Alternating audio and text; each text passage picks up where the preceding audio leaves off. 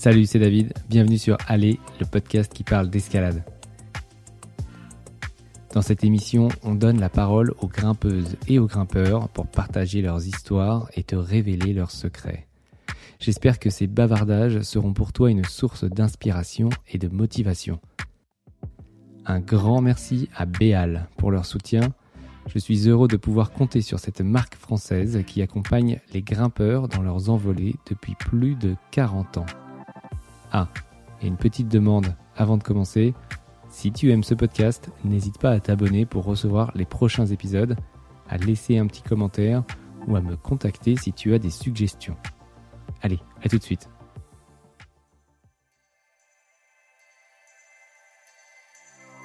C'est ça que je cherche et c'est ça que cherche à peu près tout le monde. C'est proposer une émotion où les gens se disent waouh, ça, on voit pas ça tous les jours. C'est une histoire qu'on partage avec un certain nombre de personnes pendant un moment donné, et puis on a une petite fenêtre pour la partager avec d'autres gens. Et, voilà. Et, parfois, on est suffisamment chanceux pour que ces deux fenêtres-là, ben, les planètes s'alignent, que ce soit fantastique.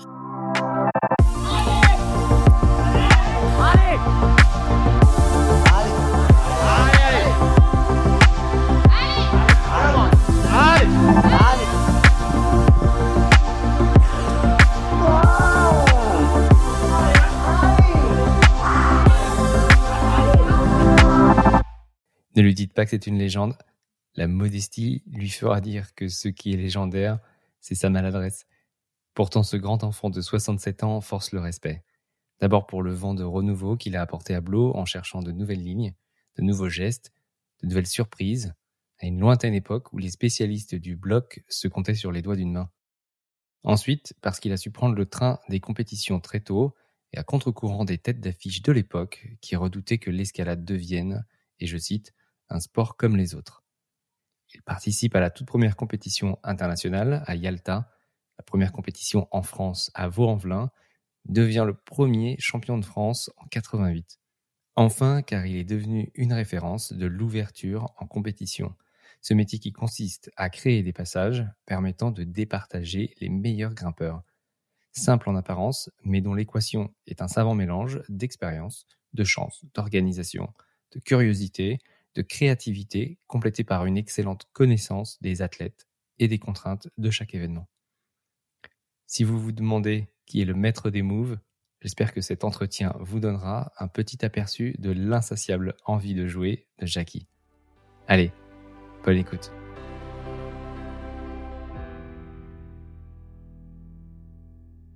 Salut Jackie, merci d'avoir accepté mon invitation. Eh ben, c'est un plaisir. Hein je suis, euh, je suis honoré de te recevoir. Bah, écoute, je suis super content de pouvoir discuter euh, de choses et d'autres euh, qui, j'espère, passionneront les gens qui vont, qui vont les écouter. En tout cas, en tout cas moi, ça le fait. Yes, bah, on te présente plus. je pense que tout le monde te connaît un petit peu dans le milieu de l'escalade. C'est vrai que tu jouis un petit peu même d'une aura quasi légendaire, on va dire. Euh, je n'ai pas envie de te mettre sur un piédestal, mais quand même, c'est vrai que en tant que grimpeur, puis en tant qu'ouvreur, puis aussi en tant que, en tant que déconneur. Alors ça te vient d'où cette réputation de, de déconneur? Euh, bah, disons que j'ai l'habitude de faire les choses sérieusement sans me prendre au sérieux et souvent les gens prennent ça pour de la désinvolture mais c'est juste ma manière de ouais manière de fonctionner j'aime bien euh, ne pas avoir l'air sérieux tout en faisant les choses sérieusement. Je sais pas si je me suis forgé cette carapace. C'est pas une carapace, j'ai toujours été un peu comme ça. C'est parfois un peu déstabilisant pour les gens. Euh, J'en ai bien conscience. Et parfois, ça a pu me jouer des tours. Mais euh, j'avoue qu'avec le temps, j'ai appris à, j'ai appris à en jouer et que finalement, voilà, j'arrive à survivre. yes. Euh, bon alors aujourd'hui, le but c'est de, c'est pas de trop s'attarder sur euh, sur le passé. Je sais que tu n'aimes pas trop regarder dans le rétro. Euh, non, pas spécialement, euh, pas spécialement. Si tu parlais tout à l'heure de légende, quand on commence à parler de toi, légende, ça sent, ça sent un peu le sapin. Donc, euh, mais j'ai toujours été comme ça. J'aime bien, j'aime bien savoir ce qu'il va y avoir après, après le prochain virage. J'aime bien être surpris par les choses et pas trop m'apesantir sur ce qui est fait. Ce qui est fait, ben, c'est passé avec des bonnes choses et puis des moins bonnes. Le reste, faut avancer. Ouais, euh, c'est ça qui est intéressant, un peu fascinant avec toi, c'est que tu vas toujours de l'avant. Comme je disais, t'aimes pas trop regarder dans le rétro, c'est pas trop ton, truc. Après, c'est vrai que c'est intéressant euh, de, de, donner un petit peu de, contexte, euh, puisqu'il y a peut-être bah, des personnes qui nous écouteront qui qui te connaissent pas très bien. et, et d'abord, bah, je voulais savoir, toi, tu as été un petit peu, ton parcours a coïncidé au développement du bloc.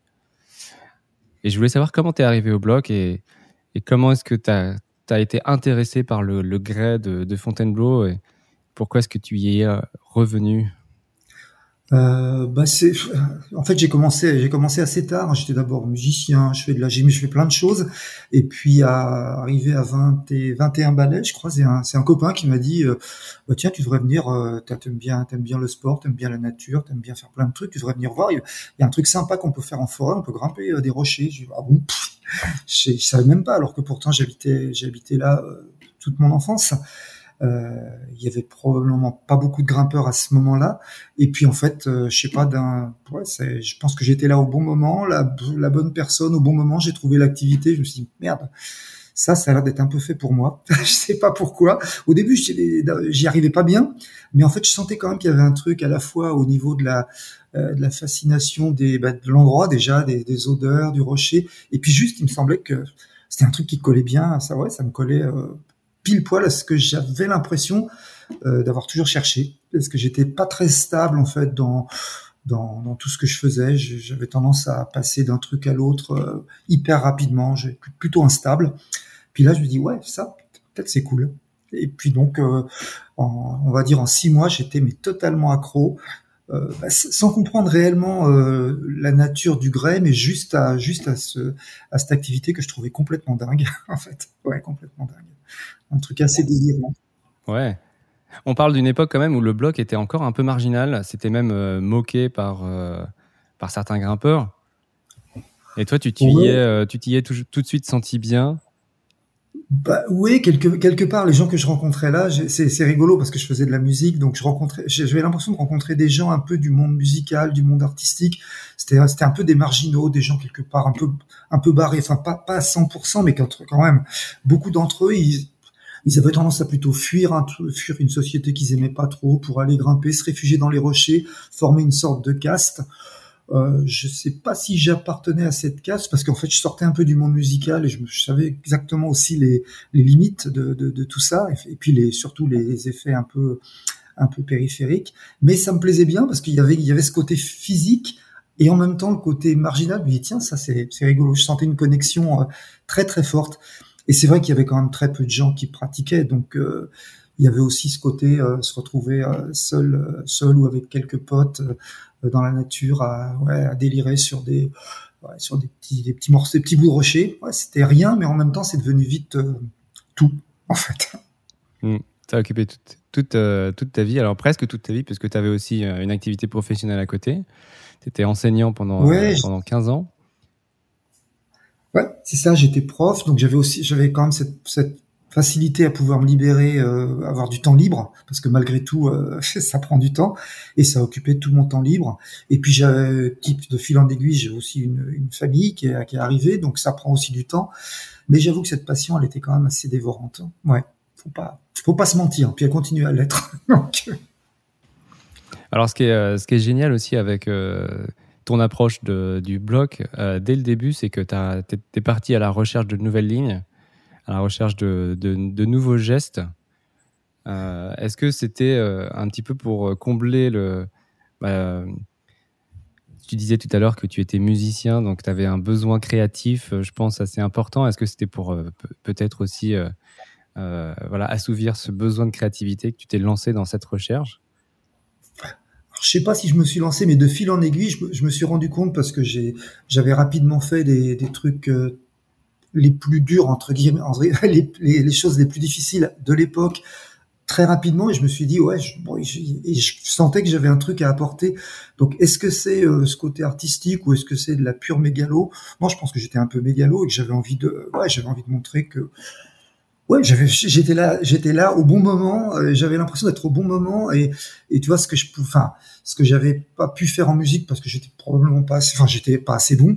je me suis dit, bah là, j'ai peut-être un truc que je sentais quelque chose. Euh, ouais, je sentais que je pouvais faire quelque chose.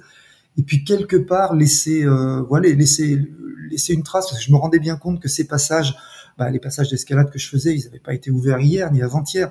Il y avait une espèce de notion d'histoire. Donc je me suis dit, euh, tiens, bah, pourquoi pas écrire, euh, écrire une page de cette partition-là. Ça me paraissait, ouais, ça me paraissait sympa. Et puis quand même, j'étais, puis je, je me disais, j'avais envie de quelque part de, de changer aussi l'image du blog. J'arrivais pas à comprendre pourquoi ça plaisait pas. C'était pas trop à la mode. Hein. Les gens, quand tu parlais d'escalade, tu, fais du bloc. Tu ah bon, c'est quoi ce truc-là? C'est des petits petits bouts de rocher, ça. Bon, faut aller dans le Verdon, faut aller dans, faut aller en montagne. C'est ça, les, ça l'escalade. Je dis ouais. Et pour moi, j'avais, enfin, j'avais tout de suite pris conscience que c'est non, c'était là l'escalade. C'était là que le geste pouvait se créer. C'était là que tu pouvais inventer des trucs que tu pouvais pas nécessairement faire ailleurs. Et puis je sentais que j'en étais capable, ou que j'avais en tout cas envie de pousser, euh, de pousser les curseurs. Lié au fait que j'avais du temps, bah c'est voilà, j'étais là, j'étais au bon moment avec quelques autres personnes aussi. On, était là au bon moment, puis donc on a, on avait tellement de choses à écrire, c'était cool.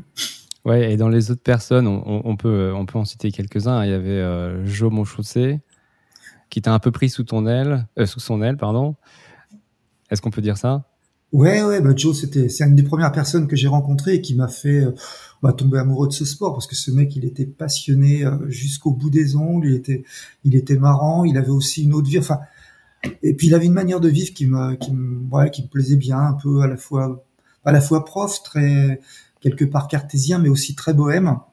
Et ça, ça, ouais, ça me plaisait. Il m'a beaucoup, il m'a beaucoup inspiré et il continue à m'inspirer encore parce qu'il il grimpe encore. Il est, euh, et puis je voyais bien, il était, bon, il est un peu plus, il est toujours un peu plus âgé que moi, mais je me disais, bon sang, il est, sa passion, elle est, euh, elle est extraordinaire. Elle était extraordinaire. Et elle continue à être extraordinaire d'ailleurs, hein, parce qu'on se voit, on se voit encore euh, souvent.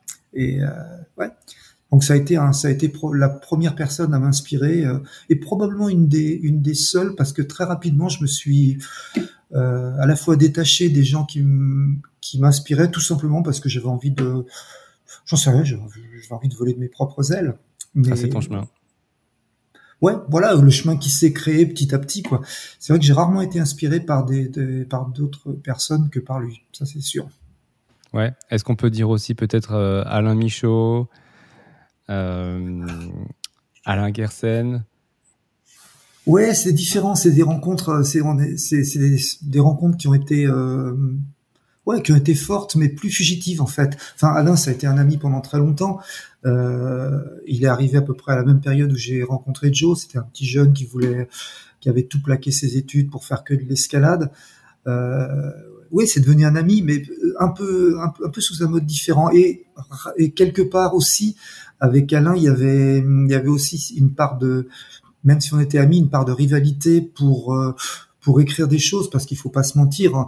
Euh, à l'époque, il n'y avait pas de compétition, mais cette euh, cette nouvelle manière d'aborder l'escalade et le fait d'en parler a créé une ça a créé une espèce de, de compétition entre nous qui était saine et sans doute, mais quand même qui était qui, qui existait. Euh, C'est-à-dire qui pour euh, pour écrire des nouvelles choses, pour ouvrir des nouvelles choses, c'est devenu quand même rapidement, euh, voilà, moi j'ai fait ça, c'était là, c'était temps.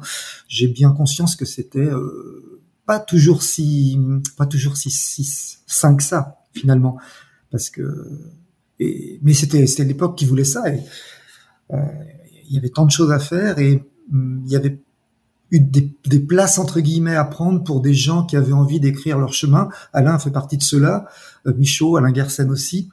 Euh, Joe était sous un mode totalement différent.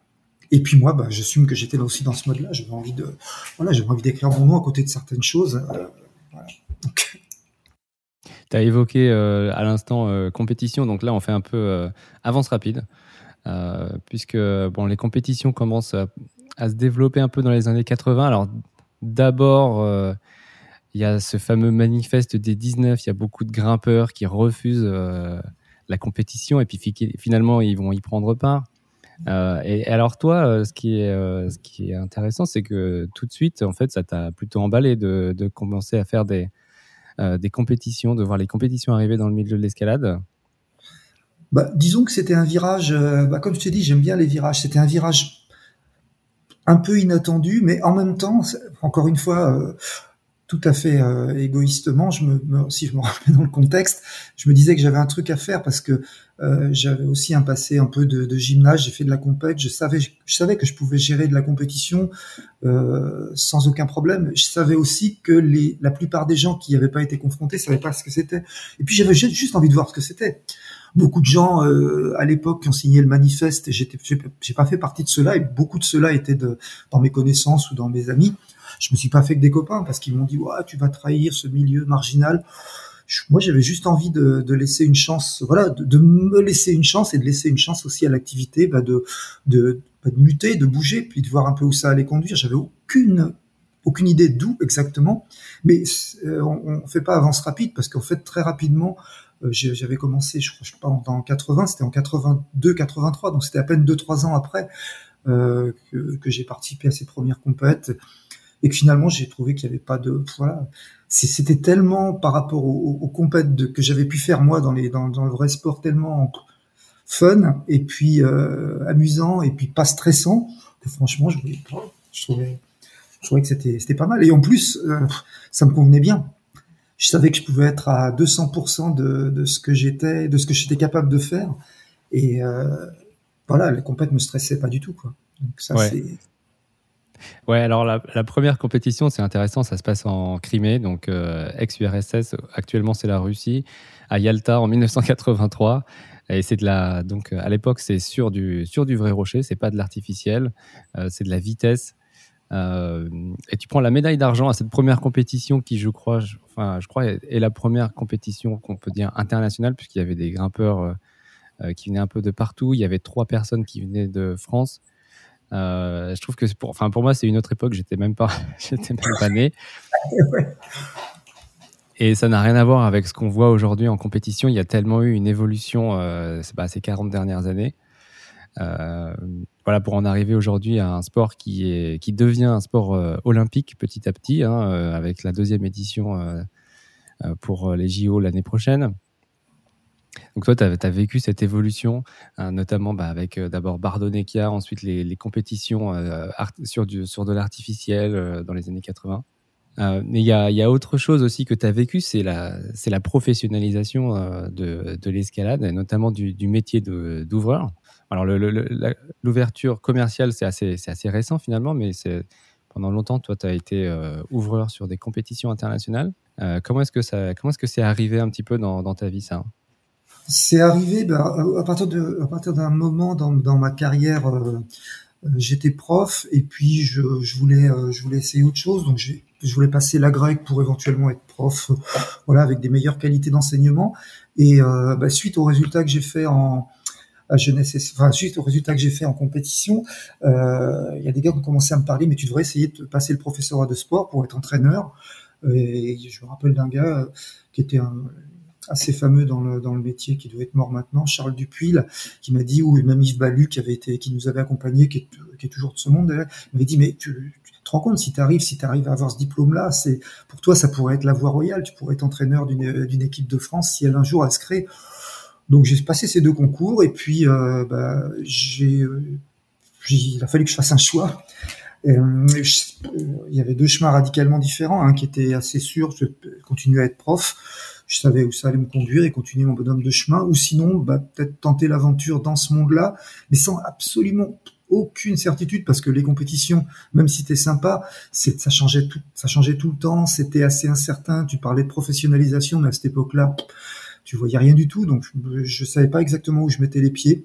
Puis ma foi, j'ai décidé de prendre le risque et donc je suis rentré en, en, 91 ou 92 à la, à la Fédé comme entraîneur euh, national. et puis c'est là que de fil en aiguille, je me suis rendu compte que on m'a proposé aussi de, de, faire un peu d'ouverture puisqu'il y avait des championnats de France qui se créaient. Tout ça était en perpétuel euh, mouvement. Euh, les règles du jeu évoluaient sans cesse.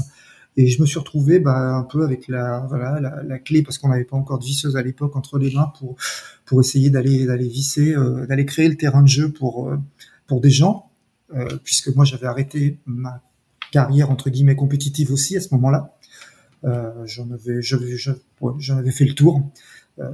J'avais été jusqu'où je pouvais. Puis ma foi, voilà comment je suis rentré là-dedans, mais très très progressivement. Encore une fois, tout ça, ça fait quand j'ai fait ces premières ouvertures de compète, ça devait être peut-être en, en, en c'était en 95, 96.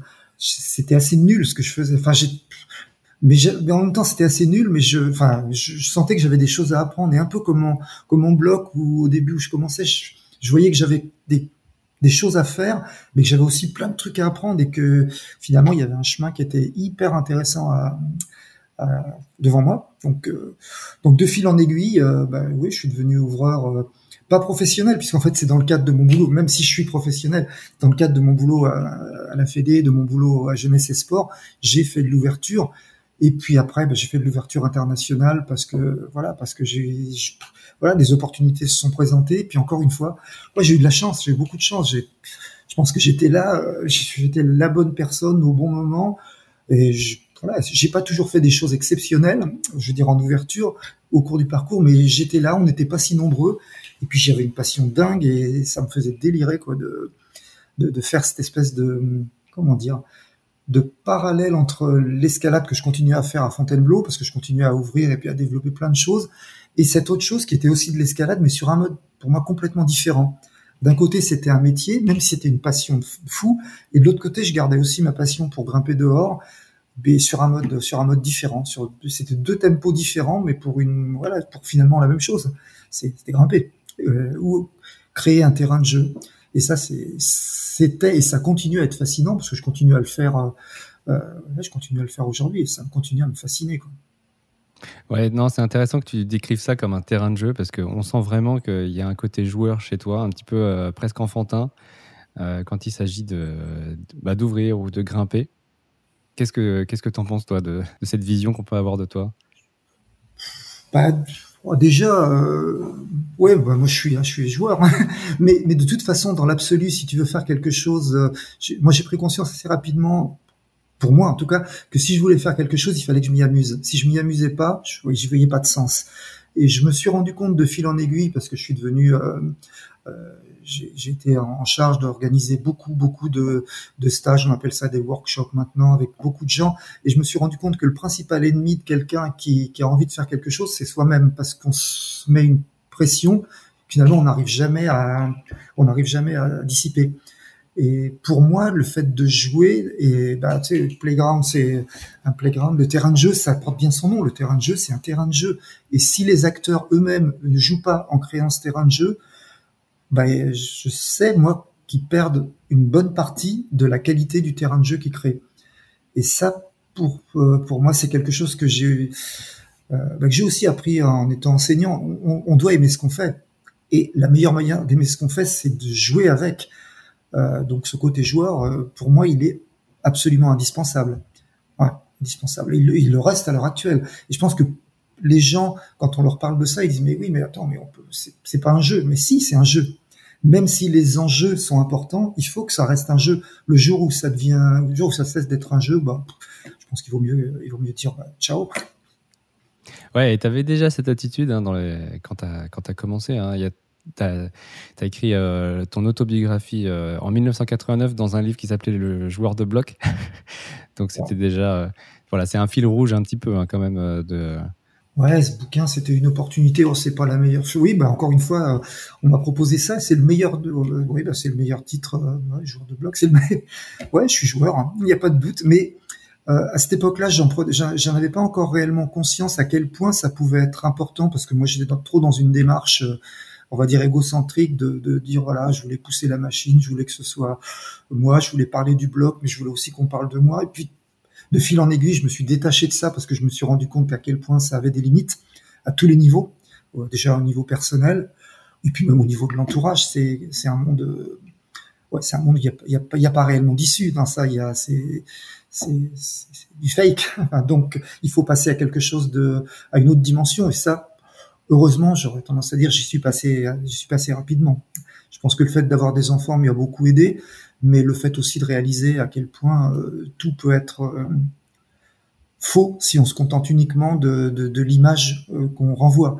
C'est bien d'être célèbre, c'est bien jusqu'à une certaine limite, mais ça a d'énormes limites parce que les gens voient en fait de toi que ce que tu que ce qu'ils ont envie de voir et c'est pas la réalité de ce que tu es donc voilà, donc ça on va dire rapidement je m'en suis euh, je m'en suis dégagé parce que je me suis rendu compte aussi que je perdais des vrais amis avec l'illusion que j'en j'en avais beaucoup mais en fait c'est c'est pas tout à fait vrai Yes.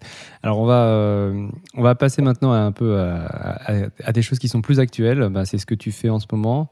Qu'est-ce que, comment est-ce que tu décrirais ton métier? Qu'est-ce que tu, qu'est-ce que tu fais actuellement?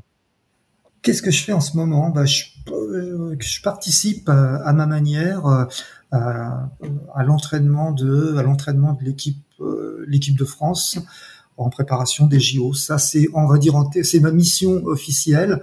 Donc, je m'occupe du, bah, encore une fois, j'ai parlé de terrain de jeu, je du terrain de jeu qui est à Karma et qu'on a créé il y a il y a une petite dizaine d'années en amenant, en amenant cette, cette structure d'entraînement au milieu des blocs de Fontainebleau. Voilà, donc, euh, donc voilà, je suis en charge de euh, quelque part, modestement, de mettre ma petite pierre à l'édifice euh, euh par rapport à la, bah, à la création de ce terrain de jeu, et puis aussi à l'animation de ce terrain de jeu vis-à-vis des, athlètes, parce que je suis en, bah, je vais pas dire que je suis en permanence connecté à eux, mais quand même quelque part, je suis toujours là quelque part et j'ai l'impression que je peux encore apporter quelque chose d'utile. Voilà, en tout cas, c'est voilà, encore euh, ça jusqu'au jusqu'au JO de Paris et ça me passionne. Et parallèlement à ça, je continue aussi à, me balader à l'extérieur parce que pour moi, ça a toujours été hyper important dans mon rôle, même si j'ai toujours fonctionné pour entre guillemets ma mission, c'est d'entraîner les, Français, mais j'ai aussi pris conscience très rapidement que si on va pas voir autour ce qui se passe, on perd une dimension bah, sur la qualité de ce qu'on peut proposer et aussi sur l'ouverture de l'ouverture et on va dire la préfiguration du terrain de jeu tel qu'il va être dans les années à venir. Parce que si on se contente de regarder euh, aujourd'hui et maintenant, bah, c'est déjà perdu. Euh, il faut, faut aller plus loin, il faut avoir d'autres, d'autres sons de cloche, il faut rencontrer d'autres personnes. Et ça, j'ai toujours été, et je continue à être ouvert à énormément de milieux ailleurs, euh, autrement, juste pour, voilà, pour rester, pour rester connecté. Même si pour rester dans le game. Oui, bon, même si physiquement, faut pas se mentir, je, je suis plus dans le game physiquement parce qu'à un moment donné, euh, tu peux pas, voilà, on peut pas, on peut pas physiquement répondre, à, on va dire, à ce que ce qu'il faut créer dans le terrain de jeu. Euh, mais il y a d'autres gens, il y a des, il y a des jeunes ouvreurs euh, qui sont capables autour de, de le faire. Donc voilà, il y a d'autres, il y a d'autres dimensions sur lesquelles j'aime intervenir aussi, ne serait-ce qu'en discutant, dans, en essayant de véhiculer des voilà, des bonnes vibes aux gens, enfin en tout cas les vibes que je pense être bonnes. Et à ta disposition donc ce laboratoire euh, assez incroyable euh, à Karma, donc qui est la première salle fédérale d'escalade, qui a été montée il y a une dizaine d'années. Mmh. Euh, et donc, en fait, si je comprends bien, ton rôle c'est de proposer des, des questions aux grimpeurs de l'équipe de France. oui, pour moi c'est un c'est mettre de l'animation, c'est un shaker, c'est voilà, on, on répond. Euh, moi, en gros, ma, ma, mission quelque part, c'est d'être d'être un peu animateur avec euh, avec l'ensemble des autres devoirs qui interviennent, mais c'est d'en faire de faire de cet endroit un shaker, un endroit où qui soit inspirant, c'est-à-dire où les gens savent qu'ils peuvent venir et qu'ils vont trouver bah, quelque chose qui parfois va leur plaire, qui parfois va les euh, voilà va non pas pas leur déplaire, mais en tout cas les pousser dans leur dernier tranchement. Ça, c'était l'idée de base bah, d'avoir d'avoir cet endroit où on a finalement carte blanche pour euh, voilà pour proposer un endroit où les gens quand ils viennent ils disent waouh c'est c'est chouette ici c'est chouette il y a quelque chose qui se passe.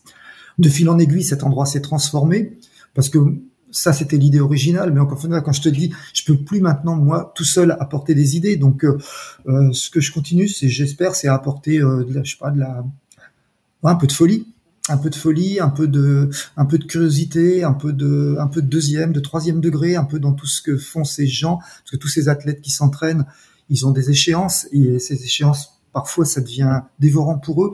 Donc moi, j'essaie d'utiliser aussi l'expérience que j'ai de relativisation des choses en leur disant, ouais, c'est, faut aussi voir la, faut aussi voir la, grande image. Faut pas seulement voir le résultat brut, faut voir, euh, voilà, le, le parcours, euh, pas, pas à l'échelle de pas d'une petite médaille qu'on peut avoir qui est rien, mais de ce qu'on va y gagner en tant que, que personne, à être finalement dans, dans cet endroit, à partager des choses avec des gens, et comment ça va faire, comment ça va faire grandir tous ces gens-là. Ça, c'est quelque chose qui m'intéresse par-dessus tout. Au-delà du fait de leur faire avoir des médailles, ce qui est quelque part important, parce que c'est quelque part notre mission de le faire. Mais pour moi, cette grande image-là, elle est bien plus importante, enfin, en tout cas aussi importante que le fait d'avoir voilà, une médaille sur un moment donné.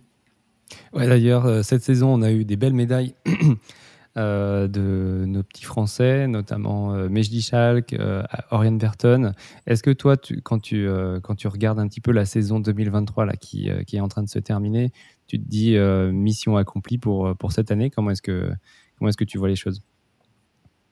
Non, il n'y a jamais de mission accomplie.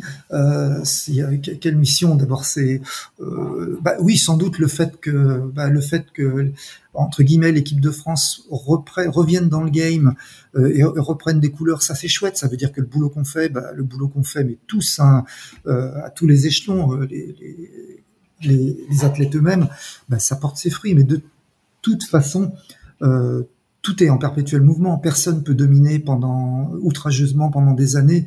Les, les, Japonais en sont un peu la preuve en ce moment, mais quand bien même la roue tourne et la roue va continuer de tourner, donc euh, ça fait plaisir de voir effectivement qu'il y, ait cette dynamique. Mais je me dis pas mission accomplie. Je suis super content pour eux parce que quand je vois toute l'énergie qu'ils y mettent, je me dis bon bah c'est c'est bien, ça leur fait. Euh, c'est pas toujours facile en fait. Ce que je te parle moi de la, la grande image tout à l'heure eux, c'est vachement difficile de se rendre compte d'une grande image. Pour eux, ce qu'ils voient, c'est le résultat immédiat. Et s'ils en font pas, ils sont juste euh, désabusés.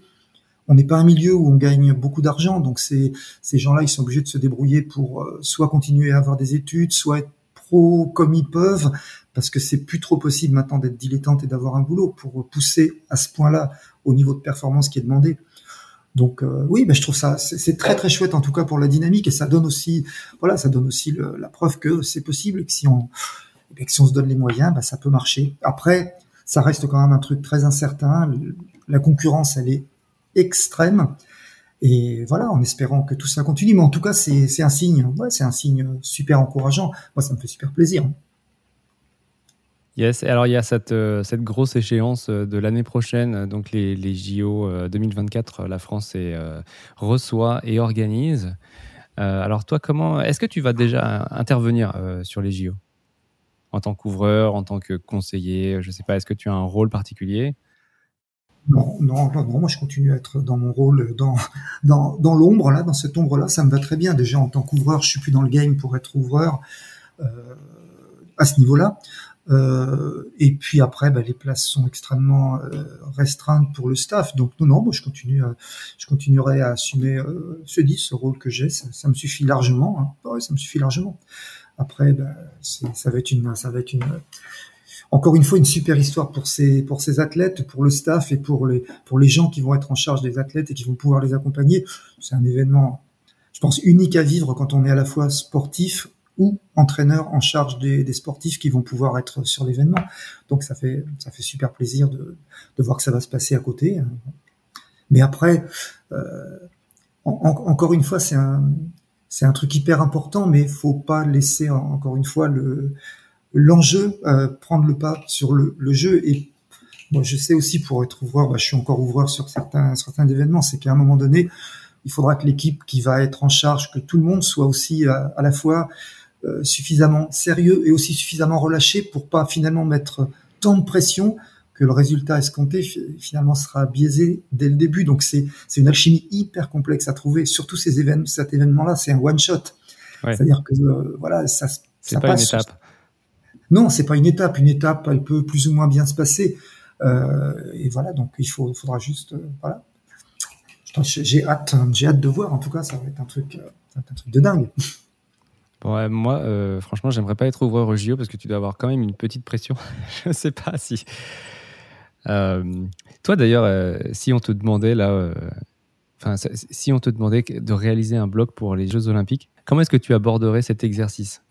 Tu partirais de, de, quoi pour réfléchir à, à la trame qui aboutirait à un blog Moi déjà, un peu, moi déjà un peu, ouais, bah déjà un peu comme je te le disais, déjà là maintenant faut faut pas faut pas se leurrer, le, le niveau de le niveau qui est demandé maintenant pour euh, pour des pour des blocs ou pour des voix, il est extrêmement complexe.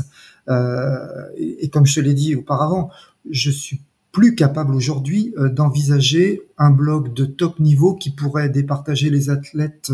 Mais par contre, je sais comment ça fonctionne au niveau de l'alchimie. L'alchimie, c'est des, des, qualités que tu mets dans un certain nombre de blocs. Et le bloc, si on parle d'un bloc, par exemple, ce bloc, c'est la petite partie d'un circuit. Et ce circuit va faire le résultat. Donc en fait, euh, faut encore une fois, c'est une question de grande image. C'est-à-dire que c'est pas un bloc que tu abordes, c'est un bloc ou bien maintenant, comme, tu sais, il y a, une nouvelle formule sur ces blocs. Ils ont deux zones, voire trois, voire une zone parfois. C'est-à-dire qu'à chaque fois pour un bloc donné, donc un classement donné, il y il va y avoir une, deux, éventuellement trois qualités demandées. Et ces trois qualités, elles vont se retrouver nulle part ailleurs dans les autres blocs. Donc, avant tout, c'est une question de voilà de, composition de la grande image, de savoir quelle qualité on met. Et puis après, ben, euh, voilà, ces rapports au public qu'on a, on, sait quand on est ouvreur, euh, on connaît les qualités des grimpeurs, on sait jusqu'où on peut pousser en théorie. Et puis voilà, il s'agit de pousser les curseurs suffisamment pour que ce soit euh, pas trop dur ou pas trop facile, je veux dire. Et, et, puis euh, il faut faire attention à ce que ce soit pas trop dur non plus. Donc tout ça, c'est des, voilà, c'est des alchimies, enfin des alchimies. C'est un peu une recette de cuisine. Faut mettre et puis faut en plus euh, la, la, cerise sur le gâteau, c'est qu'il faut que ce soit, faut que ce soit chouette à regarder. En plus, parce qu'il y a quand même beaucoup de gens qui regardent.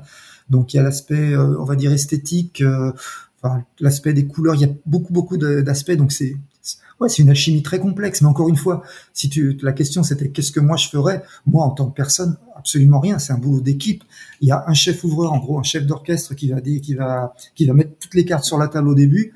Et voilà, et puis qui va arriver avec un plan pour son équipe en disant voilà, euh, je vous propose de faire comme ça, comme ça, comme ça. On va mettre ces cartes là ici, cette carte là ici, avec cette intensité. Et puis après, on va faire des prévisions en disant voilà, on veut avoir euh, bah, tant de top là, tant de zones là. Euh, voilà, et, puis on, on, conçoit ça un peu comme un plan.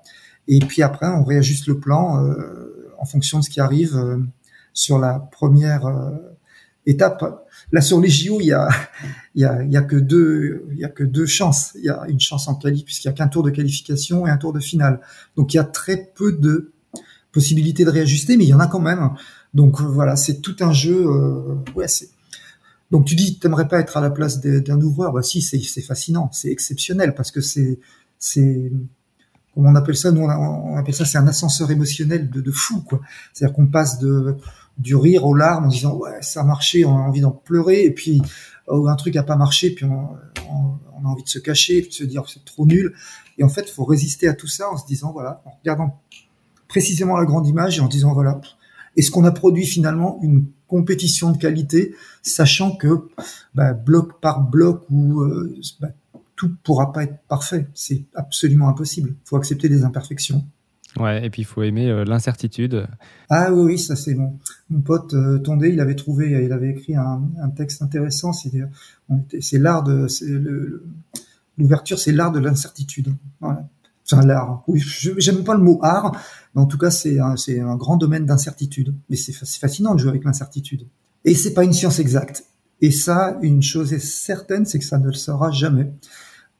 Ouais. Donc on parle de Tondé Catillo. Pour en revenir euh, rapidement euh, au JO, euh, c'est intéressant parce que c'est quand même c'est l'événement grand public par définition, c'est hyper mainstream. Il y, a, des disciplines euh, en escalade qui sont faciles à comprendre. Hein. La, vitesse, très facile à comprendre. Euh, la diff, euh, ça reste aussi relativement facile à comprendre. Hein. C'est à celui qui va le plus haut. Par contre, le bloc, c'est peut-être un peu moins lisible, je pense, pour le commun des mortels. Est-ce que, est-ce que à l'IFSC ou à ta connaissance ou même de, ton avis personnel, il faudrait faire évoluer les épreuves de bloc pour les rendre un peu plus faciles à comprendre? Ah bah c'est sûr que le bloc c'est très très technique et que même quand on est dans le dans le milieu c'est très difficile de savoir exactement ce qui se passe.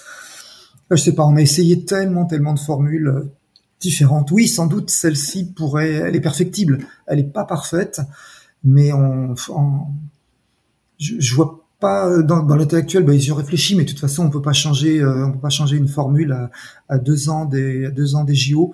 On va dire c'est la moins imparfaite des, des formules euh, je pense qu'avec un bon, avec un, avec une bonne qualité de, on va dire, d'enrobage euh, et de, de, de, lisibilité de bloc par bloc, c'est peut-être possible d'arriver à le rendre un peu plus digeste. Mais c'est vrai que je suis assez d'accord, c'est assez indigeste à regarder. Moi, je les regarde toutes les compètes. Euh, en bloc. Et c'est vrai que avant qu'on on, ne sait jamais exactement ce qui va se passer.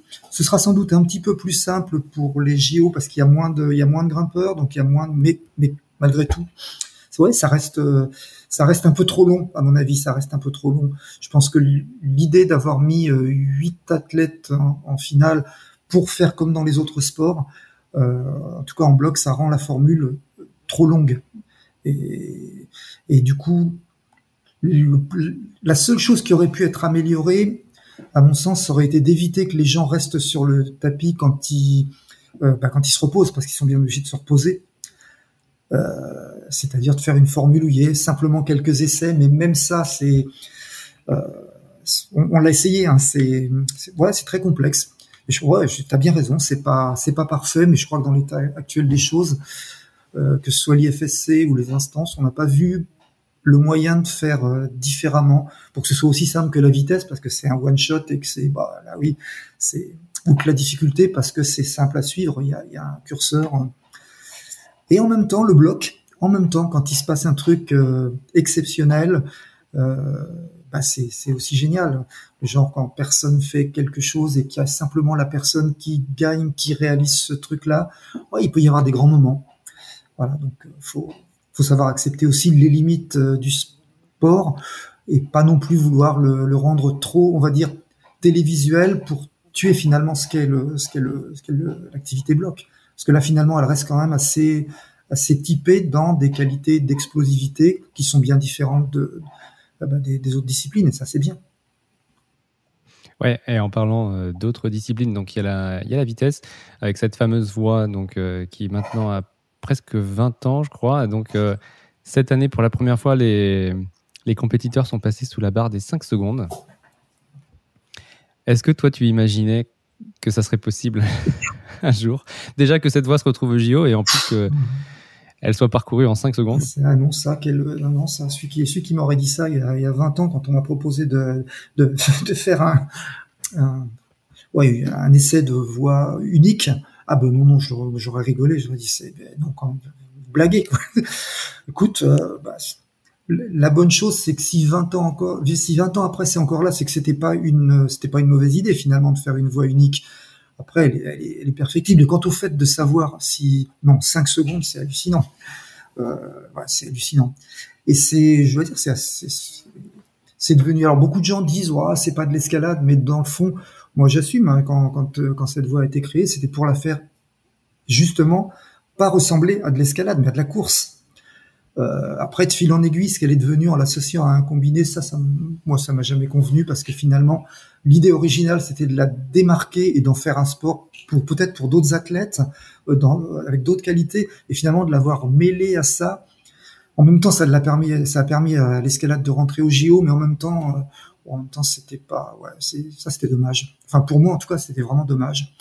Bon, après, j'en ai fait mon deuil, hein, et puis je suis bien content aussi de voir que quelque part, elle continue à, voilà, elle continue à, exister, et puis que des gens finalement bah, vivent leur vie euh, et racontent leur histoire à travers cette voie-là. C'est ça, c'est chouette, hein, parce qu'il y a des gens qui qui passent leur vie dessus et qui se régalent, qui s'éclatent et qui font des perfs exceptionnels. Ça, c'est chouette.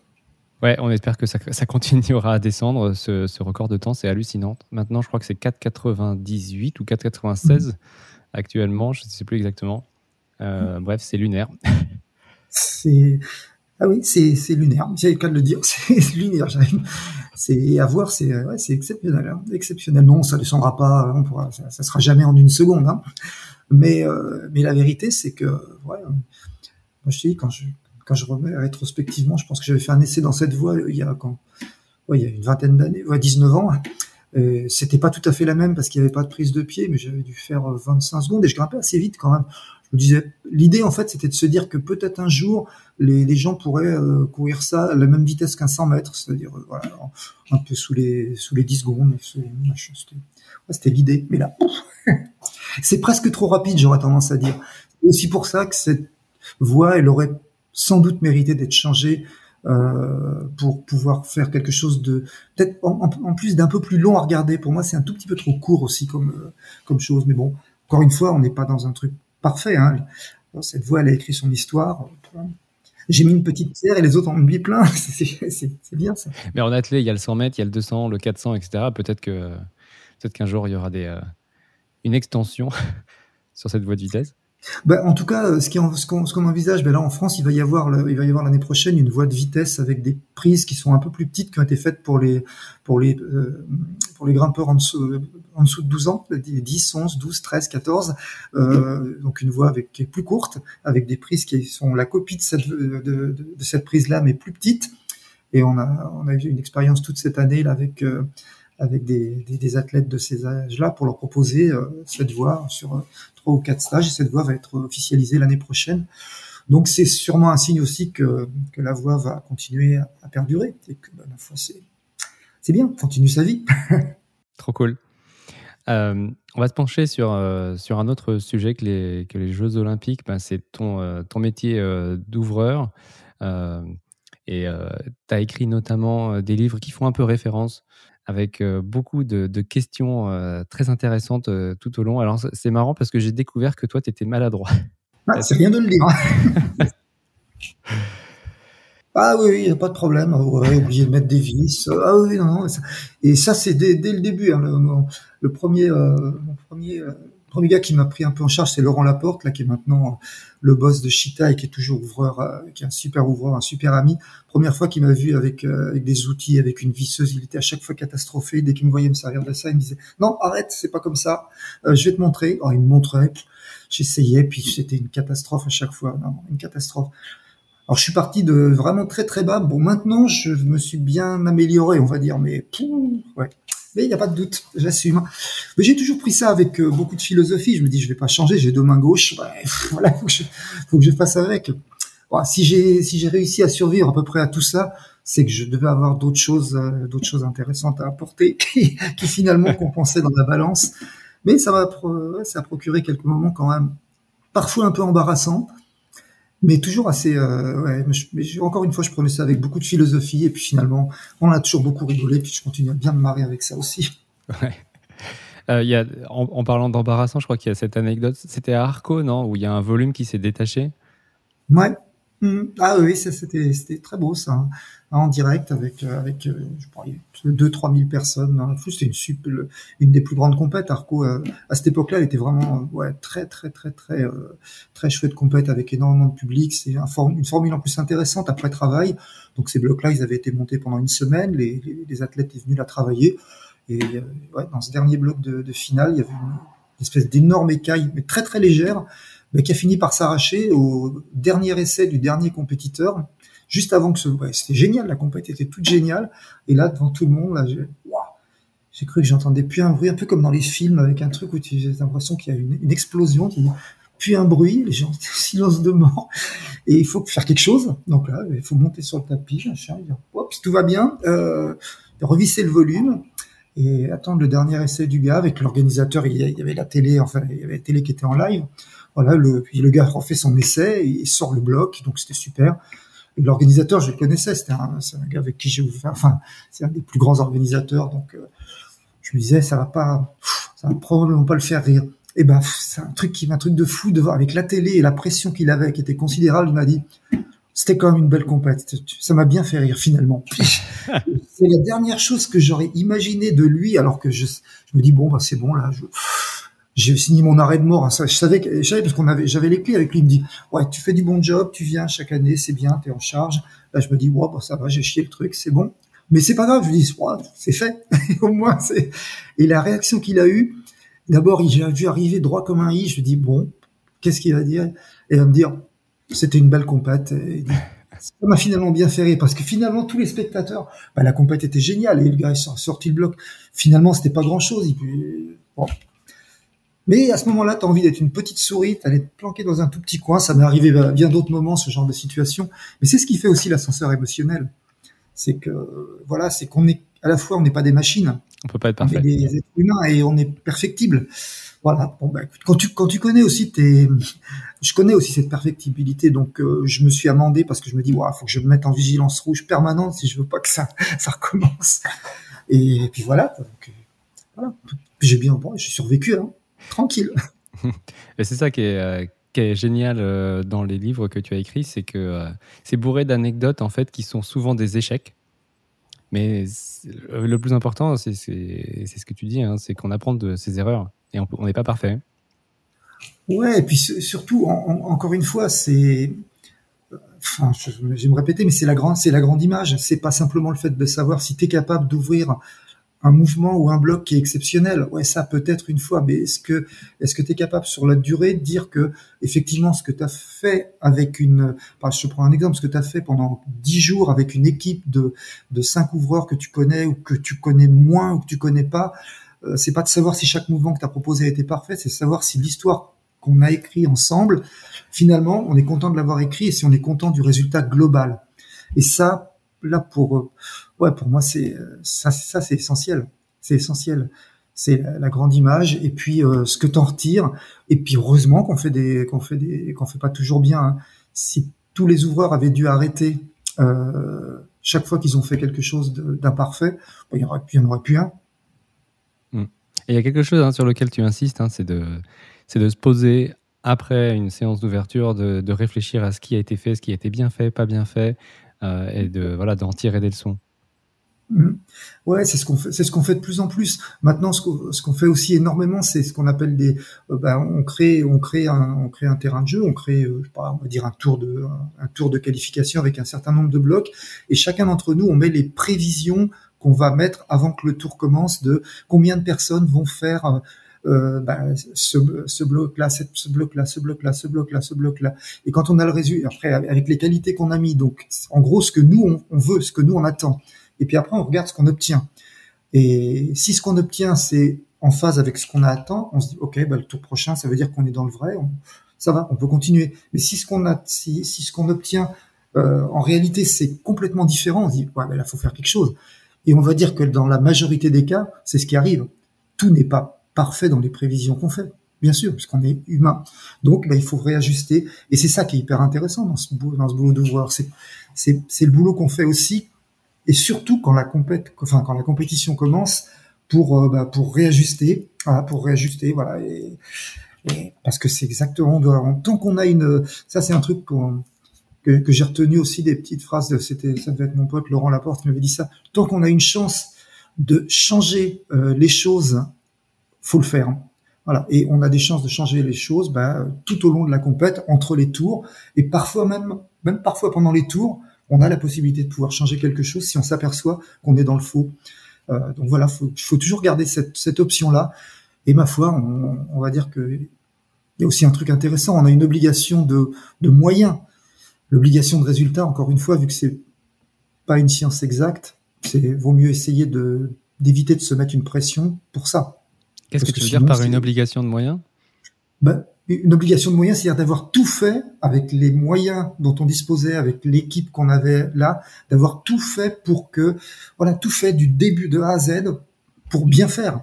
Et ma foi, si on n'a pas bien fait, euh, ben, on, on enregistre tout ça et on essaye la prochaine fois de comprendre où est-ce qu'on a pêché. Mais en tout cas, euh, et ça, c'est la preuve quand tu regardes toutes les compètes, bah, il y en a rarement des. fins il arrive qu'il y en ait des parfaites, mais il y a quand même des bugs. Il y a encore, il y a encore des bugs. il y en aura des bugs sur des choses qui vont pas marcher, qui vont être soit trop faciles, soit trop dures, et tu t'en rends compte. Et ça, faut, oui, faut, faut pas se le mettre comme en se disant si c'est ça, c'est la fin du monde, parce que c'est le meilleur moyen que ça arrive. Hein. Encore une fois, c'est c'est d'arriver mentalement à se libérer de cette euh, obligation de résultat. Même si je vais pas te mentir, il vaut mieux que ça se passe bien. Et en même temps, si tu te mets cette pression, bah, tu donnes des, ouais, tu donnes du gras à moudre pour que cette chose-là arrive. Parce que finalement, tu perds le fil des autres choses qui sont essentielles. C'est-à-dire utiliser toutes les qualités de tous les gens autour de toi dans le temps que tu as à ta disposition. Et ce temps, c'est pas seulement un temps d'action, c'est aussi savoir se reposer, prendre des espaces vides, respirer, regarder. Et voilà, c'est un peu, c'est un peu comme le, le vin, quand tu bois pas le vin tout de suite, faut le laisser reposer un peu. Donc, euh, mais pas trop longtemps. Mais pas trop longtemps. Voilà, ça. Alors, tu en as fait euh, des, de très nombreuses des compétitions, hein, plus, de, plus de 200. Euh, mais tu dis, il y a seulement 10 blocs et peut-être 3 voix dont tu es fier. comment est-ce que tu arrives à être fier d'une voix ou d'un bloc? Qu'est-ce que c'est quoi en fait ton critère pour être fier? Bah, c'est pour moi le critère c'est quand tu c'est l'émotion que c'est l'émotion que ce moment-là peut représenter chez les gens qui sont là. Mais donc il y a une bah, énorme part de chance alors. Les oui, bien sûr. Bah oui. Oui, parce que tu peux pas présager effectivement l'état de l'athlète qui va être là. Ouais, pour moi, c'est l'émotion. C'est quand, bah, quand t'as tout le monde qui, euh, ouais, quand t'as tout le monde qui a, qui, a, les larmes aux yeux, la fois les athlètes, le public, tu vois tout le monde, quoi que ce soit qui se passe, tu dis ouais, bah là c'est chouette. Et c'est pas dépendant en fait de, du mouvement, c'est dépendant de, ouais, de l'émotion que tu peux susciter à travers. Euh, et ça, c'est arrivé. Ça, c'est pas arrivé très souvent, mais c'est arrivé quelques fois.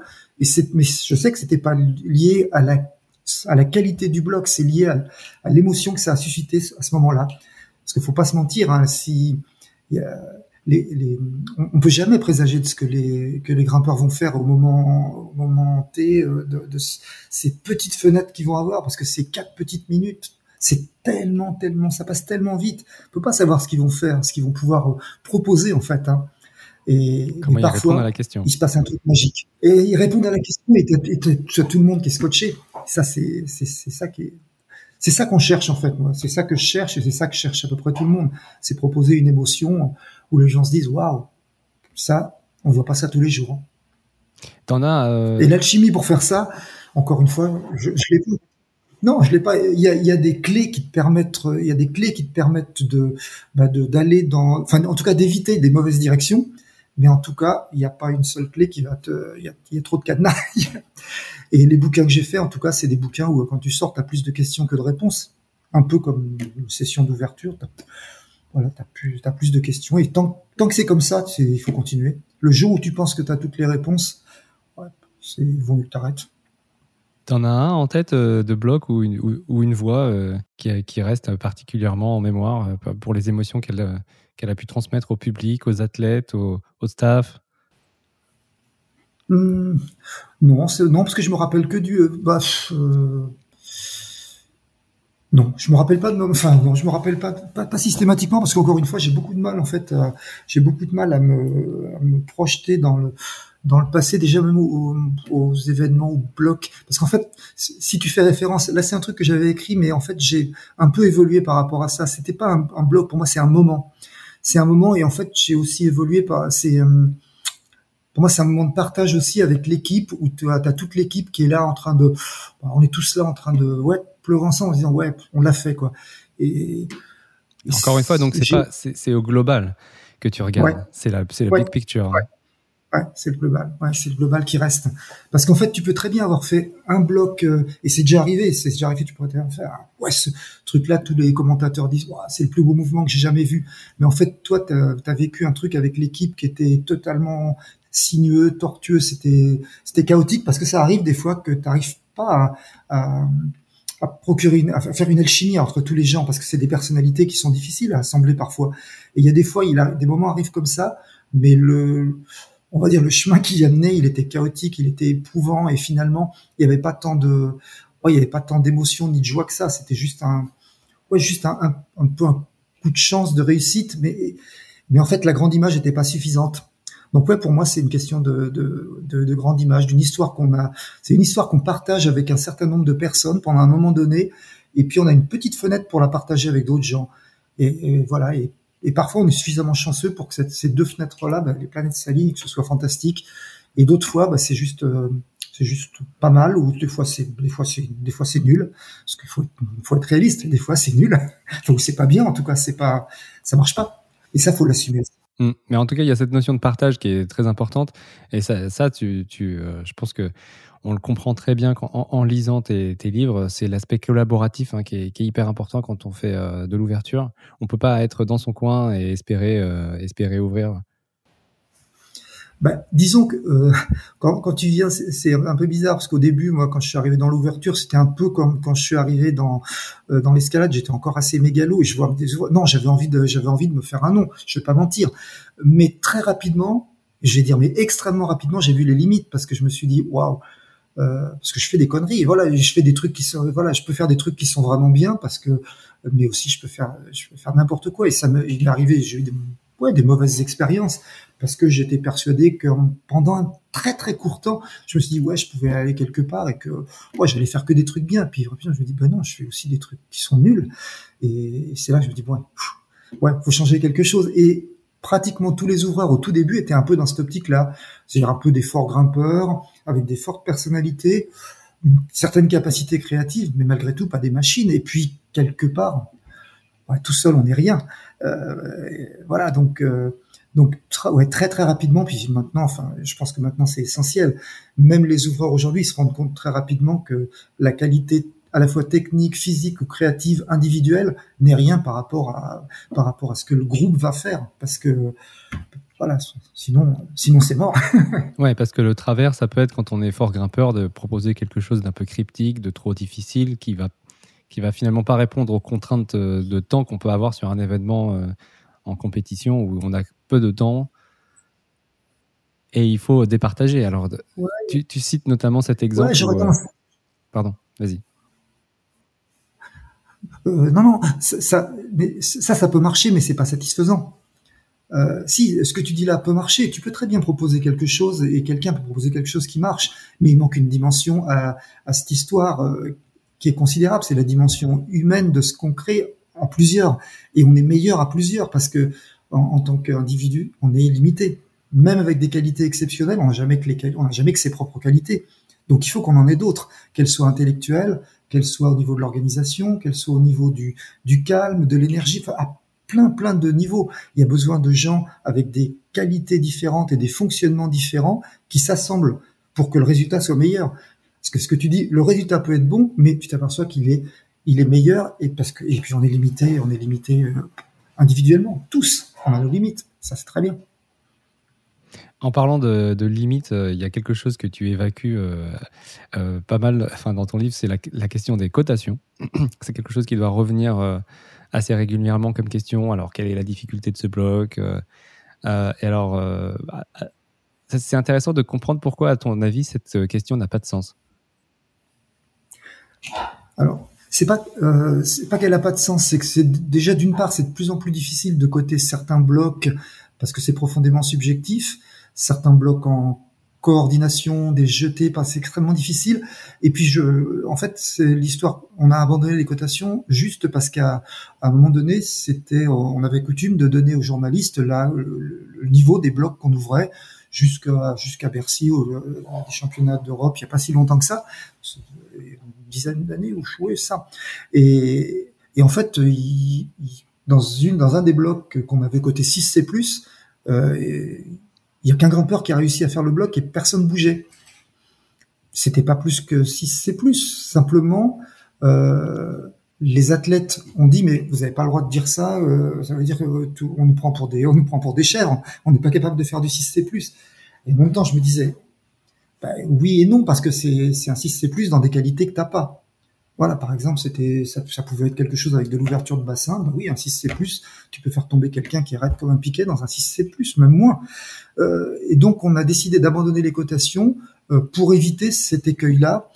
Et puis aussi, en, en prenant pour, euh, pour premier axe, non pas la difficulté, mais les qualités, les qualités qu'on propose à travers les, à travers les mouvements concrets. Et il y en a tellement de qualités différentes que finalement, il n'y a plus besoin de cotation. Dans la mesure où, d'une part, on connaît le niveau des grimpeurs dans les qualités qui sont demandées, et qu'on mixte ces qualités dans tous les blocs, on n'a plus besoin de cotation. On sait que ça, on sait que si jamais on fait bien la part des choses entre ce que peuvent faire, ce que peut faire un tel en force, ce que peut faire un tel en souplesse, si jamais on le mesure bien, eh ben on n'a pas besoin de cotation, ça n'a pas de sens. Et maintenant, ça en a de moins en moins. Et avec Tondé, euh, je crois que c'est un peu euh, en discutant avec lui que euh, vous avez imaginé cette, cette échelle RIC, c'est ça? Oui. Alors cette échelle risque, intensité, complexité, oui, c'était pour mesurer à chaque fois dans chaque mouvement concret avec une espèce d'échelle de 1 à 5 le facteur intensité, donc physiquement à quel niveau ça se situe, est-ce que ça se situe au plus haut dans l'échelle, au plus bas? euh, La complexité, c'est-à-dire la, est-ce que c'est dur à comprendre? Euh, Pareil, sur une échelle. Et puis, euh, et le risque, c'est-à-dire qu'est-ce qu'il y a, combien y a-t-il de chances de faire ça du premier coup? Ouais, parce que ça comble un petit peu le, défaut des, cotations en escalade qui sont basées en fait que sur l'intensité. Non, elles sont, elles peuvent être basées sur les trois critères. Ce qu'il y a, c'est que c'est pas si, c'est pas si clair. Et de toute façon, c'est profondément subjectif parce que ça tient quand même. Euh, moi, j'ai ouvert assez de blocs à l'extérieur pour me rendre compte, et j'ai vu plein de gens ouvrir, que quand on cote un bloc, quand on l'ouvre, on l'ouvre par rapport aux qualités qu'on a. Et quelqu'un d'autre qui arrive avec d'autres qualités, bah, il va le faire autrement. Et la plupart du temps, ces cotations bougent. Elles sont revues à la baisse, un peu à la hausse parfois, mais en tout cas, elles restent pas stables. Donc euh, c'est très très difficile pour une seule personne euh, de s'il n'a pas toutes les qualités. Moi je connais je connais pas encore aujourd'hui quelqu'un qui a toutes les qualités au monde euh, au plus haut niveau en fait je ne connais pas. Euh, donc si tu veux d'une part il y a cette cette échelle qu'on a mis en place du risque intensité complexité euh, et aussi nous on met des maintenant on a trouvé un système un peu plus simple parce qu'elle est elle est assez difficile à à élaborer cette échelle. Et nous, ce qu'on met maintenant, c'est plus des, des flèches d'intensité. On met basse, moyenne ou haute par rapport à, au public cible. Par exemple, si on cible les, les, meilleurs du monde ou si on cible des minimes, on se dit voilà, la barre haute, elle est, elle est là en termes de difficulté, la barre moyenne, elle est là et la barre basse dans l'intention qu'on veut mettre. Donc on oublie la cotation, l'intention. On se dit on veut que, par exemple, ce passage-là, il soit d'une intensité basse pour un euh, pour un minime euh, garçon, sachant qu'on est censé connaître le, niveau de ce minime garçon dans ces qualités-là. Voilà, donc on a. C'est, maintenant comme ça qu'on euh, bah, qu'on évalue euh, la difficulté pressentie d'un passage. Puis après, encore une fois, bah, on regarde ce qui se passe et puis on voit si on a voilà si on a atteint la cible et si on l'a pas atteint, bah, on réajuste la prochaine fois pour l'atteindre mieux. Ok. C'est hyper complexe. Ah oui, non, c'est pas facile. Alors, ce qui est, intéressant avec euh, l'échelle risque, intensité, complexité, c'est qu'on peut un peu aussi savoir à l'avance, en fonction de ses défauts, euh, si euh, le, bloc va nous correspondre et ce sur quoi on va pouvoir travailler en essayant tel ou tel problème. Oui, c'est sûr, mais j'ai tendance à penser qu'aujourd'hui, cette échelle, elle, reste intéressante d'un point de vue théorique. Maintenant, j'aurais tendance à dire, l'ensemble des athlètes, ils doivent avoir toutes ces qualités-là en stock, quel que soit, ouais, peut-être pas forcément au top niveau, mais ils doivent avoir conscience qu'ils doivent être capables de prendre des risques, de savoir aborder quelque chose de complexe. L'intensité, j'aurais tendance à dire que c'est la chose la plus facile à entraîner puisque ça, ça vient uniquement de, de qualité physique. Mais pour le reste, euh, c'est extrêmement complexe de donner des réponses parce qu'encore une fois, l'alchimie qu'on utilise maintenant, euh, je vais prendre une autre analogie, c'est un peu comme euh, si tu, tu, tu, joues avec Photoshop. En fait, l'image de fond, c'est, on va dire, l'image de fond, ça va être, euh, ça va être, on va dire, un jeté. Ça va être un jeté, un mouvement dynamique. Mais en fait, on va rajouter quatre ou cinq filtres. C'est-à-dire qu'il y aura un filtre où il y aura, tu seras obligé de, de savoir si tu vas jeter une main, deux mains, deux mains, deux pieds, tu, tu sais pas ça, tu sais pas, tu, tu, tu, peux pas le lire, donc il faut que tu essayes. Euh, et puis tu vas rajouter autre, une autre contrainte, c'est la contrainte, euh, tu vois, par exemple de, mobilité de bassin, parce qu'à la fin de ce jeté, si jamais tu n'arrives pas à te mettre euh, en ouverture complète de bassin, tu pourras pas t'arrêter. Je te prends cet exemple-là. Donc à la base, tu as un mouvement dynamique, mais au final, euh, la chose qui est proposée, si tu n'as pas ces trois qualités-là en stock, tu feras tu, tu pourras pas faire ce mouvement. Ok, hyper intéressant. Il y a d'autres, il y a d'autres choses qui m'ont, euh, qui m'ont beaucoup euh, intéressé dans, euh, dans ton livre. il y a une chose, c'est le, c'est le fameux carré barré que tu fais quand tu es, es ouvreur, chef, donc chef ouvreur et que tu travailles en équipe. Tu, peux, tu peux nous expliquer ce que c'est? Euh, bah, encore une fois, c'est pour avoir une idée. Moi, on, avait cette idée-là, ça devait être, euh, je sais plus, c'était avec ton 2 aussi, je pense, quand on euh, d'essayer d'avoir encore une fois une image globale, donc de mettre sur un espèce de grand tableau l'ensemble des choses qu'on a à faire, bloc par bloc. Euh, qui est-ce qui s'y assigne donc, bah, dans euh, le, schéma d'ouverture, il est, il est synthétisé en plusieurs phases. La phase où il y a une personne qui fait un brouillon, c'est-à-dire qui fait, qui, on va dire, qui jette les prises de sa première base. Donc, quand ça c'est fait, là il met sur son tableau une première barre.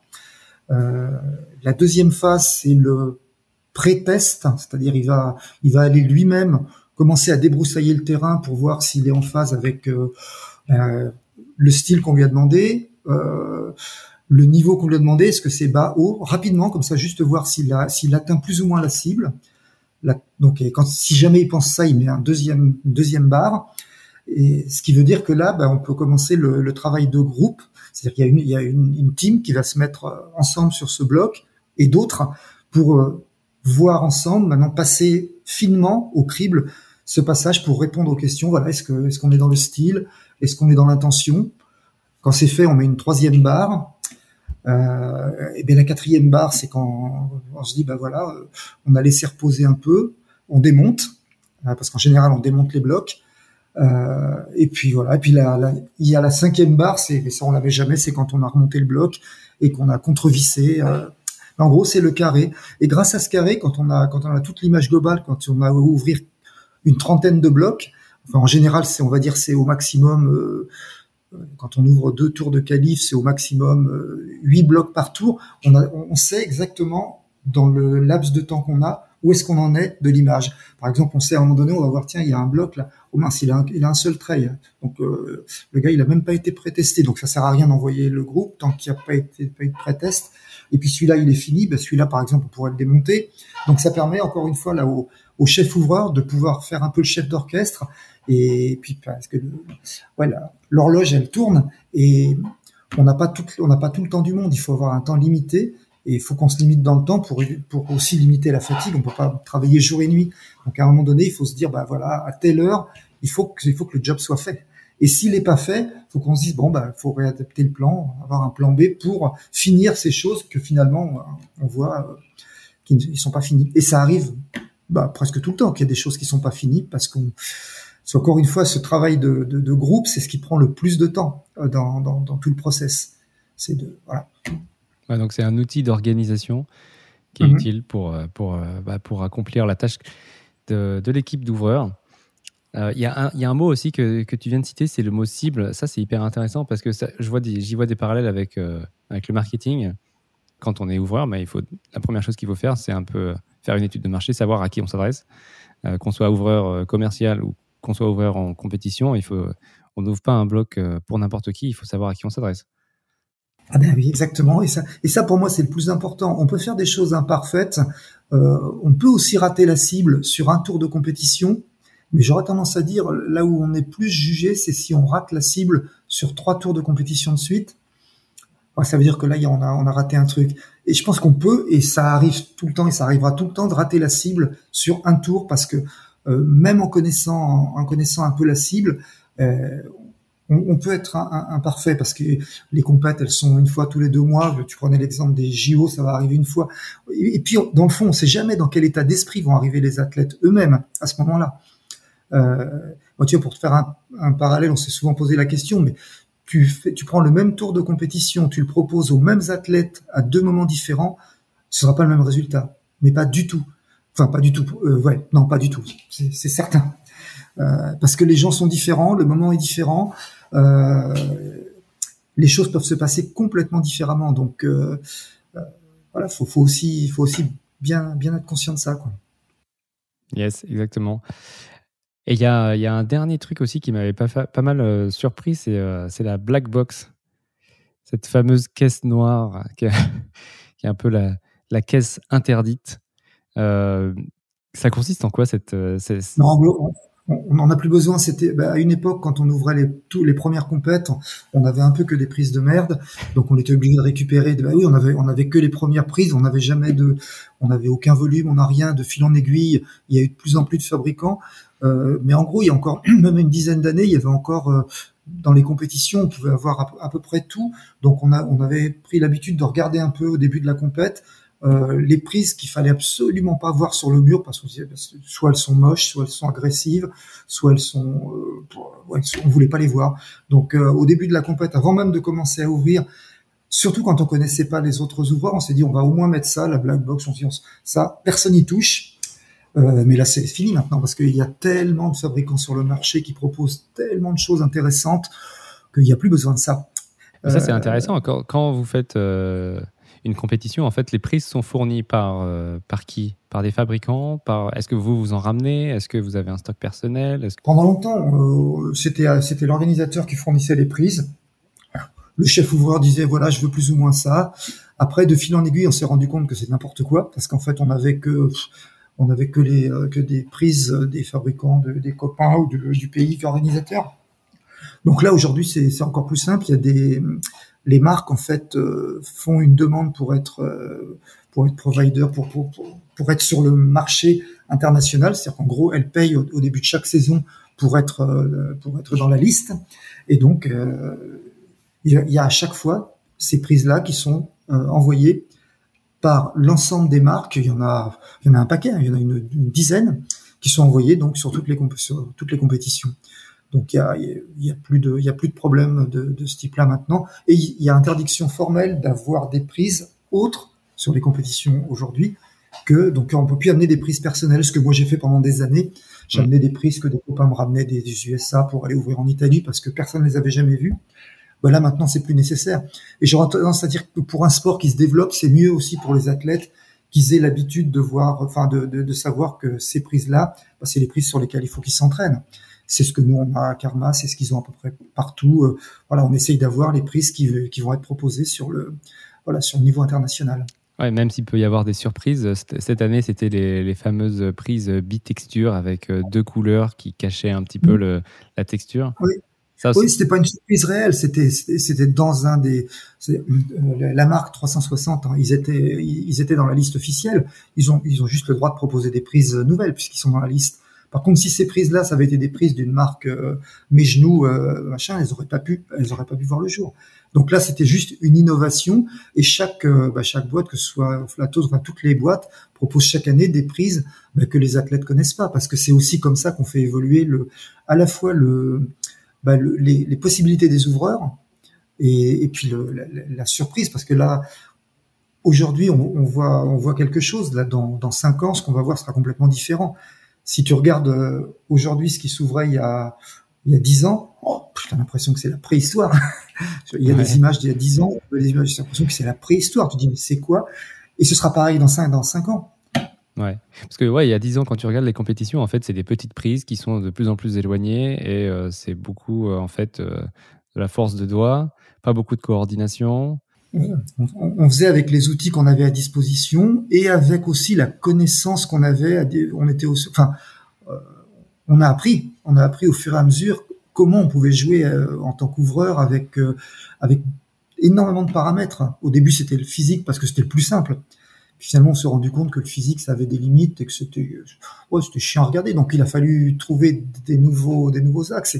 Et, ça, c'est les, euh, c'est la capacité à produire des nouvelles prises, des nouveaux, des nouveaux jouets. Ouais, j'appelle ça des nouveaux jouets. À chaque fois, nous, on est, on est ravis d'avoir des, des, des, nouvelles choses. Et il y en a encore aujourd'hui qui sortent tous les, tous, Toi, tu as eu, euh, Tu as eu des surprises euh, cette saison sur, bah, sur les, les, nouveautés un petit peu des prises ou alors sur des, des ouvertures que, qui, sortait un petit peu de, des sentiers battus?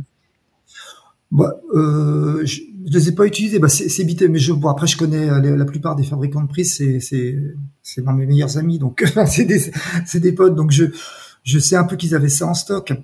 Donc euh, non, parce que je, je, je, trouve que ce qui, a, ce qui a disparu un peu du paysage, c'est les volumes, les, les, gros volumes en bois, par exemple, mais je sais déjà, ça va revenir, ça va revenir moi, je enfin, j'essaie toujours, je suis toujours dans l'acte, même si je suis plus actif maintenant au plan international, je continue à ouvrir, mais je me dis toujours, putain, qu'est-ce qu'on pour, qu'est-ce qui manquerait, qu'est-ce qu'on pourrait avoir d'autre?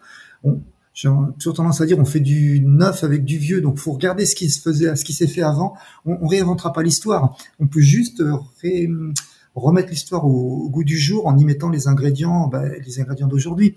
Et c'est ce que font les ouvreurs, et c'est le talent des shapers d'ailleurs, de, de, se dire, tiens, on va prendre, on va prendre tel truc qui s'est mis il y, a, il y a 15 ans. Et, euh, ils ont fait ça d'ailleurs récemment. Euh, c'est Rock City qui a fait ça. Ils ont fait venir un ouvreur à Fontainebleau pour reproduire euh, tous les micro gratons pour faire une gamme, une gamme de Fontainebleau. On me demandait mon avis, je disais mais c'est pas très actuel comme style. Mais dans le fond, Ouais, pourquoi pas Pourquoi pas Et ce qu'il ce qu'il a fait, d'ailleurs, moi j'en ai quelques-uns, il, y a des trucs qui sont, ouais, qui sont vraiment surprenants. Alors c'est pas très tendance par rapport à la mode actuelle, mais il y aura des déclinaisons de ça. Et je, pense que si on, on, réinvente rien, on peut, on peut juste essayer de faire des choses. Et les fabricants rivalisent d'audace et d'ingéniosité pour proposer des choses et oser des choses pour faire avancer le, avancer le, le sport. Hein. ouais, je pense que ça mérite c'est marrant hein, parce qu'il y a eu. Euh, il y a eu une accélération en fait de, des innovations hein, sur les prises d'escalade. À un moment, il y avait euh, très peu de fabricants qui proposaient des volumes. Ça a mis quand même beaucoup de temps à arriver euh, sur le circuit. Hein. Je crois que ça a pris plus de 10 ans entre le moment où vous avez commencé à en demander et le moment où ça s'est un peu généralisé. Et puis maintenant, tous les ans, il y a des nouveautés, des nouvelles choses avec lesquelles il faut apprendre à jouer. Ouais, mais apprendre, bah justement, c'est moi j'aurais envie de te dire des nouvelles choses avec lesquelles tu tu te surprends à avoir envie de jouer.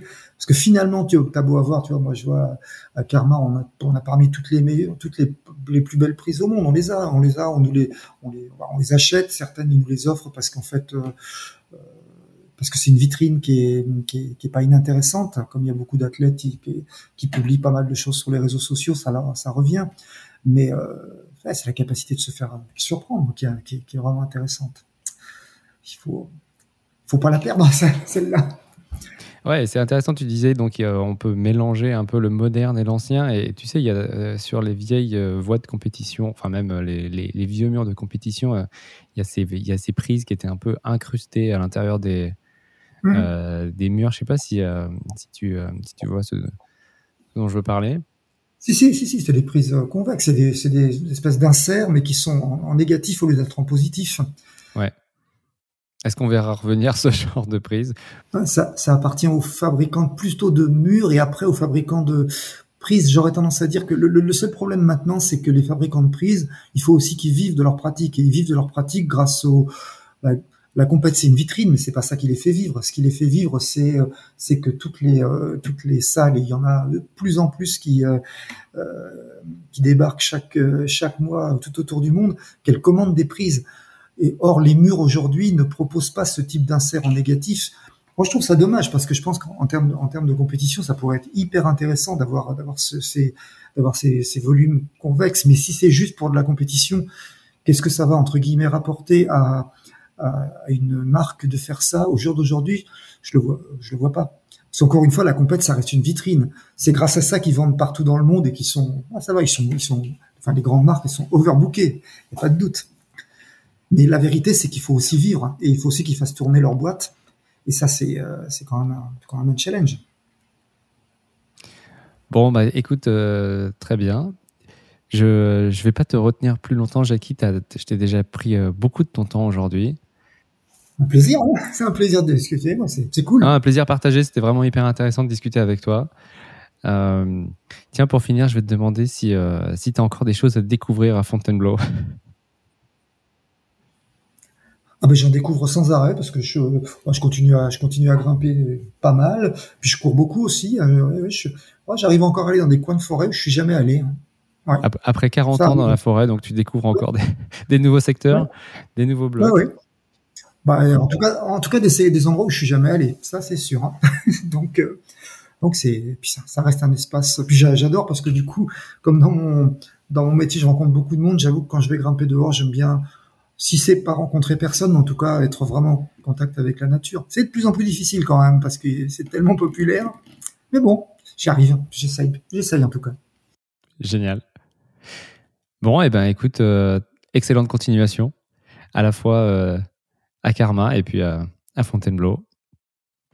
Ok, au max. Eh bien merci et puis bah, au plaisir de se croiser. Hein. Merci d'avoir écouté cet épisode jusqu'au bout. J'espère que tu as appris plein de choses. Avant de se quitter, je voulais juste te dire un truc. Ce podcast, je le fais pour le plaisir de partager des histoires avec toutes les grimpeuses et tous les grimpeurs qui sont obsédés de cailloux. Si tu as aimé, pense à partager avec tes potes, à t'abonner et à mettre 5 étoiles sur Spotify ou une appréciation sur Apple Podcast. Ça m'aide à faire connaître l'émission et à aller dénicher de nouveaux invités. Pour me contacter, c'est simple, soit sur Instagram Allez Podcast ou par mail allez.podcast at gmail.com. Allez, bonne grimpe et à bientôt.